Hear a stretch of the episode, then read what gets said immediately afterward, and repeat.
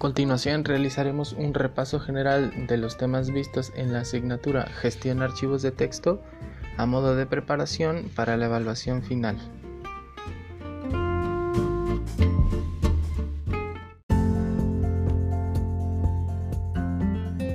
Iniciaremos con el tema estilos y tablas de contenido. Recordar que un estilo es una forma automatizada de configuración de texto y la tabla de contenido es el resultado de la aplicación de los estilos en la cual nos arrojará una especie de índice o índice de contenido. El procedimiento es muy simple. En la pestaña inicio en la parte superior derecha se muestran los estilos Damos clic derecho al estilo que nos interese, entramos al menú modificar estilo, seleccionamos sus características como son tipo de letra o fuente, tamaño, color, negrita, cursiva subrayada, alineaciones, izquierda, centrada, derecha o justificada y finalmente el interlineado.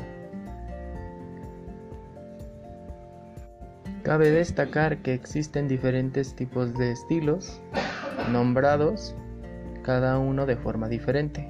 Por ejemplo, título 1, título 2, título 3, normal, subtítulo, énfasis y cada uno cuenta con diferentes características. Finalmente, para agregar una tabla de contenido, los pasos son ir a la pestaña de referencias, dirigirse en la parte superior izquierda a la opción que dice tabla de contenido, seleccionar el tipo de tabla de contenido que corresponda a los estilos utilizados y visualizar el resultado en la posición que nos interese insertar la tabla de contenido.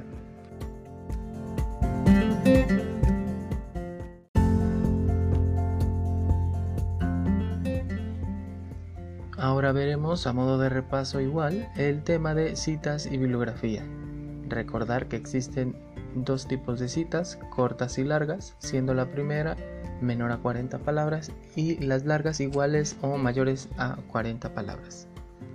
Recordar que una cita es la forma abreviada de la referencia bibliográfica que se inserta entre paréntesis en un texto. El formato más utilizado para realizar citas es el estilo APA, que contiene las directrices para todos los aspectos relacionados con la redacción de citas. Si lo que deseamos es insertar una cita en nuestro documento de Word, el procedimiento es nos dirigimos a la pestaña de referencias, ubicamos la herramienta Insertar fuente, posteriormente seleccionamos el tipo de fuente, llenamos los campos que se activan en el momento de que seleccionamos una de las diferentes fuentes de datos o información al momento de rellenar y verificar que los datos sean correctos, aceptamos los cambios. Una vez que hemos terminado de insertar todas nuestras citas bibliográficas, es momento de insertar la bibliografía. El procedimiento es el siguiente. Nos dirigimos a la pestaña de referencias, ubicamos la sección de bibliografía, seleccionamos el tipo de bibliografía o trabajo citado que queremos referenciar.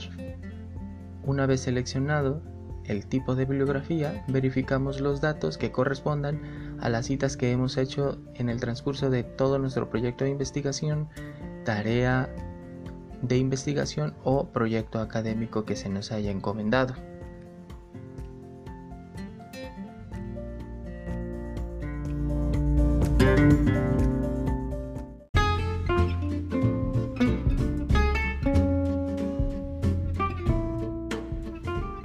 Finalmente, al realizar este procedimiento, Word creará un nuevo documento que le denomina cartas o cartas 1, en donde se encontrarán todos aquellos documentos generados a partir de la combinación de correspondencias hecha con el procedimiento ya mencionado.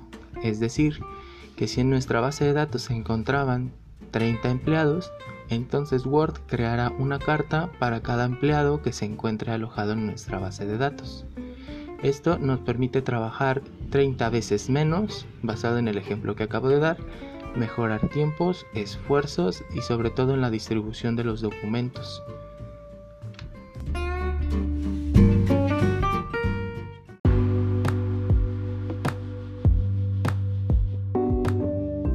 Como conclusión podemos decir que estilos y tablas de contenido, citas y bibliografía, y finalmente combinación de correspondencias, son herramientas de Microsoft Word que permiten ser más eficientes con el trabajo o proyectos de oficina, así como proyectos académicos, como pueden ser investigaciones, trípticos, diseños, dípticos, portadas y los demás que sean encargados por nuestros maestros.